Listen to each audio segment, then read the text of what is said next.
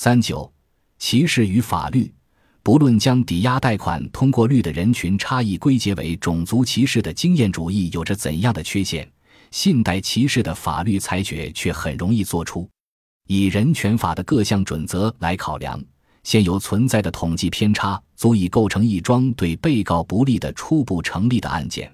而这之后举证证明自己清白的负担便将沉重地落在被告的肩上。当原告与被告双方均缺乏足够有说服力的证据的时候，这类官司中的常见现象被告注定失利，因为与其他民法官司实践不同，更不用说刑事案件，在这样的官司中，举证的负担将转移给被告。此外，抗辩一项歧视指控的过程所产生的成本是巨大的，不论是一项种族歧视的指控，还是一项性别歧视的指控。也不论有罪或是无辜。举个例子，希尔斯连锁百货公司耗时十五年，花费两千万美元抗辩对自己性别歧视的起诉。即便起诉希尔斯百货公司的平等就业机会委员会，甚至无法炮制出任何一位过去以及现在受雇于希尔斯全国数百家连锁店的女性职员，来指控其个人受到的实际的性别歧视。统计数据本身足以支持一桩初步成立的案件持续诉讼，即便希尔斯最终赢得了巡回上诉法庭的支持，但又有几家企业有能力像希尔斯一样花费巨资，并承受多年歧视指控的坏名声？大多数企业，即便是像通用汽车这样的巨型航母，都会发现庭外和解最经济核算。当然。这样的庭外和解接着便会被活动家以及其他人士引用为种族歧视或性别歧视普遍存在的罪证。银行和其他信贷机构尤其脆弱，因为他们的许多商业决策必须获得政府监管机构的批准，而诸如希尔斯百货或其他企业则可以自行决策。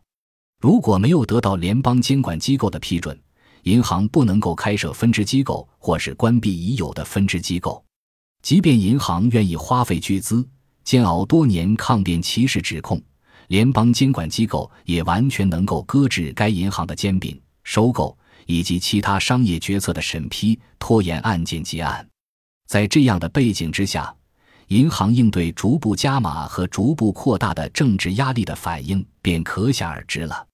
我们此前已经提过的。在二十世纪九十年代进行的关于抵押贷款通过率中的种族歧视的统计研究广为人知之后，克林顿政府启动了许多开创性的行动。首例起诉银行信贷种族歧视的案例发生于一九九二年，由美国司法部门起诉美国联邦储蓄与贷款协会，起诉依据是抵押贷款申请通过率在黑人与白人间的统计差异。据《华尔街日报》报道。联邦储蓄与贷款协会否认了指控，但选择了庭外和解，以避免延期诉讼。以法庭在此类案件中的审理标准，以及联邦监管部门对银行各项商业决策的审批特权，很难想象银行还能够做出其他的选择。一年之后，美联储拒绝了肖马特国民公司收购辛达特茅斯银行的议案。理由是辛达特茅斯银行涉嫌种族问题的记录，《纽约时报》如实报道。辛达特茅斯银行并没有被任何法庭判决过罪行，可是美联储显然并不受此类法律标准的束缚。在美联储向司法部门提交议案之后。肖马特国民公司抵押贷款子公司主动承诺支付至少九十六万美元，用以补偿遭受到不公平贷款待遇的少数种族贷款申请人，以谋求庭外和解。据《华盛顿时报》报道，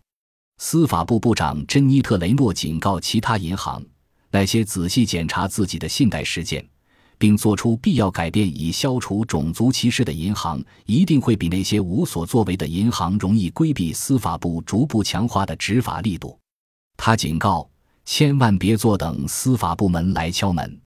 肖马特庭外和解后，美联储随即撤销了对肖马特并购辛达特茅斯银行的反对意见。在一篇名为《如何合法的抢劫银行》的专栏文章中，经济学家保罗·克雷格罗伯特指出。不论我们是否相信，事实却是根本没有任何来自少数种族的个人投诉。正如希尔斯歧视案一般，统计偏差足以构成起诉的条件，即便没有一位活生生的个人来指控遭受到歧视。对于一家银行而言，只要官司上身，并足以被冻结制定或执行商业决策的全部能力，因为决策需要首先获得政府监管部门的审批和批准，而不论官司最终的结果如何。在监管部门和执法部门一致将统计偏差等同于歧视之后，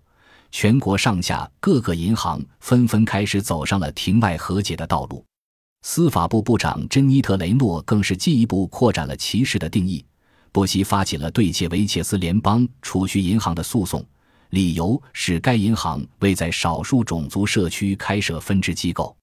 切维切斯银行妥协了，庭外和解。如同其他银行一样，《纽约时报》如实报道：取得庭外和解后，谢维切斯联邦储蓄银行将在贫民区开设分支机构和抵押贷款分部，以矫正司法部指控的所谓种族偏见。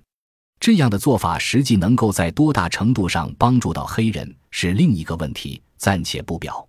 以取悦联邦监管部门，为达到统计目标而发放贷款。而不是因为贷款人有能力偿还贷款，至少并非对借款人百利无害。此外，正如前几章中所提到的那样，少数种族利用刺激贷款的比例也同样失调，而这些初始低廉的诱导利率已被证实对许多人来说无异于金融陷阱。本集播放完毕，感谢您的收听，喜欢请订阅加关注，主页有更多精彩内容。